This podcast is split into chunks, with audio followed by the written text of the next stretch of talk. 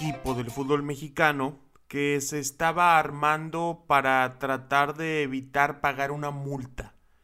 Una multa que tienes que cumplir si quedas entre los tres peores equipos en la tabla porcentual del fútbol mexicano. Ese era el objetivo. Esa e, era la tarea más importante que tenía Pepe Riestra, que tenía el grupo Orlegui. Era la tarea más importante en su momento para Rafael Puente, en su momento para Cufré, en su momento para Diego Coca. Y les salió. No van a pagar la multa. Pero no solo eso. Son campeones del fútbol mexicano. Esta es la historia de cómo se formó el Atlas de Guadalajara. De dónde llegaron, en qué condiciones, cuántos canteranos hay en la plantilla, cómo se fue confeccionando este equipo que rompió una racha de 70 años sin lograr conseguir un título de liga. Gracias por estar escuchando este episodio del podcast 693. Arrancamos. 693. Fue el día 20 de mayo del 2019, hace prácticamente dos años y medio, que Grupo Orlegui, este grupo que administra y es dueño de equipos deportivos como Santos Laguna y Tampico Madero, hace oficial que, que compra al Atlas de Guadalajara a TV Azteca, quien tenía ya algún tiempo al frente del equipo de los rojinegros se hacía cargo y, tenía ese control total sobre Atlas de Guadalajara. Así que obviamente no es ninguna novedad que vayamos a ver muchos jugadores que estuvieron en Santos o que estuvieron en Tampico Madero ahora jugando para el Atlas de Guadalajara. Tal y como pasa en León con muchos futbolistas de Pachuca eh, o viceversa. Y esto es, un caso muy importante porque no solo es un tema, obviamente, de jugadores, también es un tema de director técnico, pero eso ya lo iremos platicando conforme vaya avanzando este episodio. Para fines prácticos vamos a detallar la llegada de los 11 jugadores más importantes de Atlas esta temporada, los jugadores de la alineación constante, la que prácticamente no sabemos de memoria y que seguramente en algunos años vamos a recitar cuando hablemos de los rojinegros de Diego Coca. Y lo que para mí es ya el mejor jugador en la historia del Atlas de Guadalajara. Me refiero a Camilo Vargas, el portero colombiano que tuvo en su momento una actuación muy importante en su país con el Deportivo Cali. Además también en aquel momento, eh, bueno, y hasta la fecha, seleccionado por su país, aunque eh, no, no, no como titular indiscutible por lo que ha hecho ahí David Ospina, pero que llegó procedente del Deportivo Cali por 1.5 millones de euros. 1.5 millones de euros le costó al Atlas el fichaje de Camilo Vargas para que protegiera de la mejor manera posible su arco. Y para las cifras a los que estamos acostumbrados en los últimos años dentro del fútbol mundial, dentro del fútbol mexicano, nos puede parecer una cantidad bastante baja. Pero según el sitio de referencia para contrataciones, para fichajes, para costos, para valores, Transfermarkt, eh, Atlas no es un equipo que suele gastar tanto dinero. Por ejemplo, eh, la contratación más cara en la historia de Atlas, al menos de lo que está aquí registrado fue el jugador uruguayo Octavio Rivero, que llegó al equipo para la temporada 2018-2019 procedente de Colo Colo por un monto de 3.42 millones de euros. Entonces, estamos hablando, por ejemplo, de que un jugador como Juan Carlos Valenzuela, alguien como Matías Alustiza, como Ángelo Enríquez, son más caros o fueron más caros que lo que se pagó por, por el hoy portero campeón con el Atlas de Guadalajara. Insisto, para mí, el jugador del año en el fútbol mexicano, el jugador del año, así lo tengo que poner, dejó un montón de veces su arco en cero, hizo tajadas extraordinarias en partidos clave, fue parte de la mejor defensa del torneo y además también atajó, atajó dos penales en el momento más importante para la historia de esta institución. Después de la portería nos pasamos a la defensa, a esa línea de cinco que tanto nos gustó durante todo el torneo. Está Anderson Santamaría, que ya lo conocíamos del fútbol mexicano con el Puebla, desde ahí lo veíamos hacer muy buenas actuaciones con el equipo de los Camuteros. Lo que está registrado es una compra de 600 mil euros. 600 mil euros pagó el Atlas de Guadalajara al Puebla por el peruano Anderson Santamaría. Otro de los jugadores importantes, Hugo Martín Nervo, que él obviamente estuvo en Santos Laguna, aquí es donde comienza la historia de los santistas en Jalisco, y había llegado prestado en el año 2019, justamente cuando el Grupo Orlegui toma poder del Atlas y eh, ya después de eso se queda en el equipo de, de Guadalajara. Ojo con el año 2019 porque llegaron muchos jugadores importantes para el campeonato en ese año. Ahí llegó Camilo Vargas, llegó Anderson Santamaría, llegó Hugo Martinervo y otros que iremos platicando más adelante. Otra de las contrataciones muy importantes, muy muy importantes, fue la de Jesús Angulo, este joven de Culiacán, defensa central o lateral por izquierda, que lo conocimos sobre todo en Santos. Él también llegó prestado, llegó prestado en el 2019, pero recientemente, en verano del 2021, anunciaron que renovaban su estadía con Atlas hasta el 2025, es decir, se hicieron de, los servicios totalmente de, de, Jesús Angulo, un futbolista que, insisto, había llegado prestado procedente de Santos Laguna. Luis Reyes, el Huesos, canterano atlista, él había estado, nos acordamos hace un tiempo, junto con Madueña, Luis Reyes por izquierda, Madueña por derecha, en una los mejores laterales o la mejor pareja de laterales de la liga. Salió al Atlético de San Luis, salió al América, le toca regresar en este año y, y le toca ser campeón. También está el tema de Diego Barbosa, el carrilero por el sector de la derecha. Diego es canterano del equipo de Atlas, pero tuvo préstamos, sobre todo donde destacó fue con Dorados, ese equipo de, de Dorados de Maradona, en donde fue el propio Maradona quien, quien le dio la oportunidad por la lesión de un jugador en ese momento. Barbosa toma el puesto, no lo suelta, se convierte en un jugador importante en el ascenso con, con el equipo de Sinaloa y, y ya vemos que al día de hoy, al menos desde mi perspectiva, es uno de los mejores laterales derechos que hemos tenido en el 2021. Ese es el repaso a la defensa. Camilo Vargas llega en 2019, Deportivo Cali 1.5 millones de euros. Anderson Santamaría llega en 2019, procedente de Puebla, 600 mil euros. Hugo Martín Nervo llega en el 2019, prestado de Santos. Jesús Angulo, 2019, es el año en que llega al Atlas, prestado de Santos Laguna también.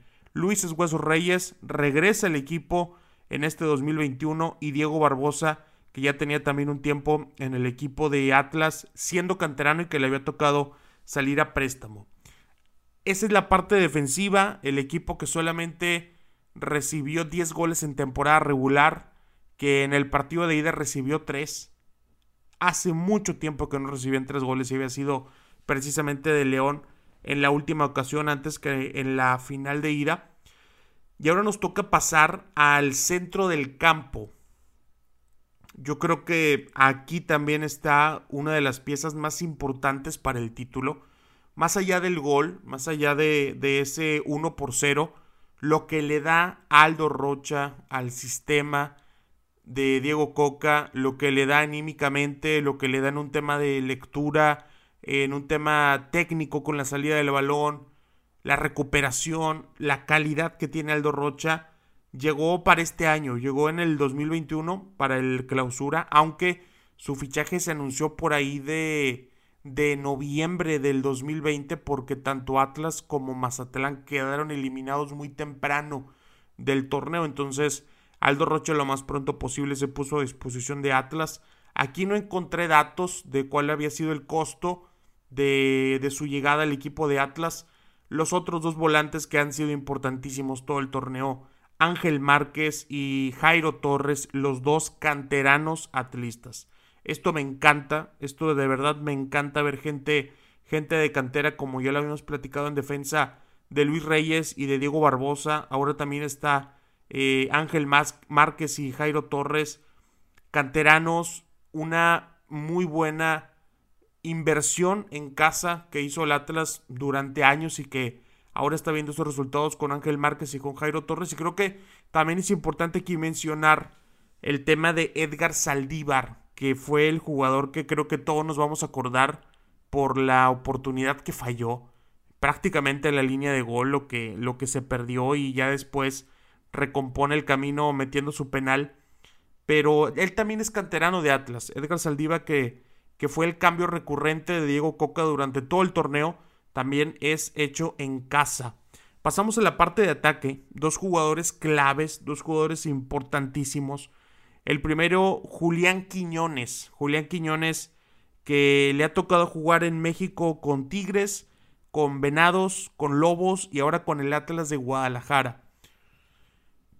Conoce perfectamente el fútbol mexicano, lo conoce muy bien, sobre todo en ese, en ese año que tuvo con Lobos, le fue de maravilla, era un, equipo que jugaba para él, tuvo una muy buena eh, finalización, a lo mejor no era el futbolista más completo para un sistema de juego y todo ese tipo de cosas, pero, pero hacía lo que se requería para intentar salvarse de, del descenso, ¿no?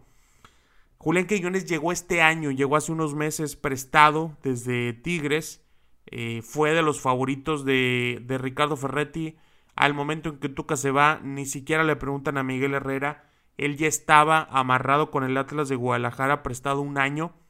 Y fue de los jugadores más importantes, sin lugar a dudas, este torneo con, con el equipo de, de, Atlas. Y en la parte de ataque, el, el jugador trascendental, el jugador que, que metió ese penal para la historia del fútbol mexicano, Julio César Furch que llegó también de Santos Laguna para este año, para el 2021, y lamentablemente eh, arrancando el año en un partido amistoso se fractura un tobillo. Entonces desde ahí empezaba eh, pues la mala noticia, ¿no? Para Furch. Logró recuperarse, volvió por ahí del mes de abril y ahora es un jugador que nunca en ningún momento jamás van a borrar de la memoria todos los aficionados del Atlas y todos los que nos encanta el fútbol. Él llegó, insisto, en este año 2021. Entonces, para hacer un pequeño repaso de los nombres y de, de los lugares de donde llegaron estos, estos jugadores, hay cinco jugadores, hay cinco futbolistas, algunos que no mencioné en, en esta lista, pero de la plantilla campeona de Atlas, hay cinco que tuvieron paso por Santos Laguna, ¿ok? Cinco jugadores. Estoy hablando de Julio César Furch. Estoy hablando también de Jesús Angulo, de Nervo, de Javier Abella, que es parte de la plantilla, y de Brian Garnica, que incluso le tocó entrar en el partido de la final de vuelta. Cinco jugadores que llegaron procedentes de Santos, la mayoría de ellos a préstamo, y se les acabó el contrato y ahí se quedaron o se pagaron cantidades eh, simbólicas por ellos o fueron un intercambio como el caso de Furch pasando de Santos a Atlas y Geraldino pasando de Atlas a Santos. Obviamente el grupo Orlegui, Alejandro Irraragorri, Pepe Riestra fueron armando a este Atlas con lo mejor que tenían disponible. Y, y no dudo si en algún momento, eh, ahora que van a vender a Diego Valdés, quieran seguir invirtiéndole al equipo de, Atlas o si venden a Doria, igual volver a invertirle a Atlas porque parece que ahora es un, es un negocio de moda. Y Tapico Madero también está en una final. Y Santos Laguna, multicampeón en fuerzas básicas. El torneo pasado Santos estuvo también en la final. Yo entiendo que ahora el enfoque del grupo sea el, el Atlas de Guadalajara y lo vemos con esto de que en la plantilla campeona hay cinco jugadores con pasado santista. Así que no es un tema menor. Y cabe mencionar también que de toda la plantilla hay 12 jugadores que son canteranos del equipo. Pasando obviamente desde los que ahorita mencionaba y también está Pepe Hernández, está El Gadi Aguirre, está Ortega, Saldívar que ahorita lo platicábamos, eh, lo de Jairo Torres, lo de, eh, lo de Ángel Márquez, Diego Barbosa, el Hueso Reyes. O sea, es un equipo que se ha sabido nutrir de la, de la cantera. Y esto me, me, me, lo platicaba alguien, alguien que está muy metido en el mundo de, del fútbol mexicano, que cuando llega Pepe Riestra en el 2019 como presidente ejecutivo de Atlas y siendo parte importante de, de Grupo Orlegui, le sorprendía que ellos, obviamente Santos, tiene un súper proyecto de cantera donde han salido grandes jugadores como Omar eh, Campos, Gerardo Ortega, como ha salido recientemente Jordan Carrillo, como ha salido el Mudo Aguirre, Ronaldo Prieto, Osejo, un montón de buenos futbolistas. Y decía Pepe Riestra que es increíble lo mucho que batallaba Santos para salir a buscar talentos y convencerlos. Y que a un equipo como Atlas los talentos llegaban solos. Porque Atlas es un equipo reconocidamente... Eh, es muy reconocido en la parte de que le da mucho, mucho espacio a los jóvenes, le da mucho espacio a la cantera en su proyecto y eso lo identifican y van un montón de jugadores ahí. Entonces es algo que se ve reflejado también al momento de, de ser campeones con cuatro, con cuatro futbolistas de casa eh, en el cuadro titular de manera constante, como es eh, Luis Reyes, como es Diego Barbosa, como es Ángel Márquez y como es Ian Jairo Torres. Ahora, en la parte dirigencial les mencionaba a Pepe Riestra que, que ya es un conocido de varios años en nuestro fútbol mexicano, sobre todo por el trabajo que hacía en su momento en Santos con la parte de inteligencia deportiva, una persona bastante, bastante capacitada, una persona muy enterado de diferentes áreas de, de, un equipo de fútbol y que llega al Atlas y hace un grandísimo trabajo Pepe Riestra. La verdad que a mí es una persona que persona, eh, es una persona que, que admiro mucho, es una persona que a mí la verdad me parece que le hace bien al fútbol mexicano con su manera de trabajar. Y también el tema de Diego Coca. Diego que también había estado en Santos Laguna. Se acordarán que ese fue su primer equipo en nuestro país. También dirigió los Cholos de Tijuana. Pero ahí obviamente en Santos es donde comienza a hacer una buena relación tanto con Pepe como con Alejandro. Y al momento que Atlas tiene que cambiar de entrenador porque la situación de Rafael Puente no daba para más, llega Diego Coca y con una efectividad inferior al 50% en 55 partidos dirigidos, logra lo que nadie consiguió en más de 70 años, hacer campeón a este equipo.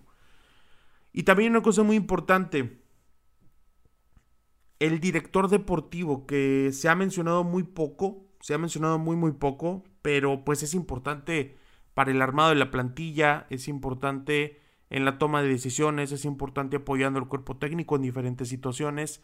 Israel Villaseñor, que, que lo recordarán en diferentes equipos como portero, anduvo por ahí en Puebla, por supuesto también en el equipo de Veracruz. Israel Villaseñor que, que había sido también auxiliar en el 2017, que estuvo en varias zonas a nivel institucional de Atlas y que al llegar el grupo Orlegui toma un puesto muy importante como director deportivo hizo contrataciones malas, malas, como por ejemplo el caso de Correa, que más allá de si él lo eligió o no, si él lo puso o no, pues es el responsable de ser director deportivo. E hizo otras, otras contrataciones muy buenas, como la de Aldo Rocha, regresar a Diego Barbosa, el tema de Camilo Vargas. Eh, situaciones puntuales, situaciones puntuales que necesitaba el equipo para ser competitivo y, y para no desear, bueno, para no quedar en los últimos lugares de la porcentual. Y les terminó saliendo todo lo contrario, ¿no? Ser, ser eh, en un momento pensar en librarse del tema porcentual y en otro momento estar levantando un título de liga. La verdad que esta parte de, de, armado de plantillas, de cómo se consiguen, de cómo se hacen las negociaciones, cómo llegan, a quién traes, a quién te doy yo, cuánto pago, a mí son cosas que me apasionan y viendo el, el armado de este Atlas obviamente tiene un, gran plus que, es lo de Santos Laguna. Todos los jugadores que mandaron para allá, sobre todo el tema de Julio César Furch, el tema de Angulo, de Nervo, que son importantísimos. Y, y no había solo que mandarlos, sino también hacerlos funcionar. Y creo que, que eso salió, salió de maravilla.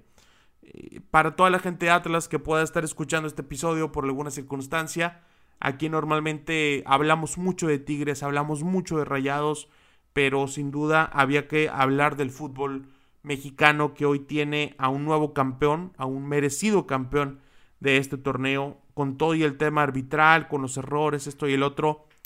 Atlas hizo un gran año y, qué gran manera de, cerrar este, este 2021.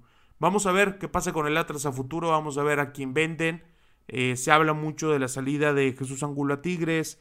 Diego Barbosa parece que ya también le están saliendo algunas novias. Vamos a ver cómo se va desarrollando este proyecto de Grupo Orlegui que ha sido exitoso.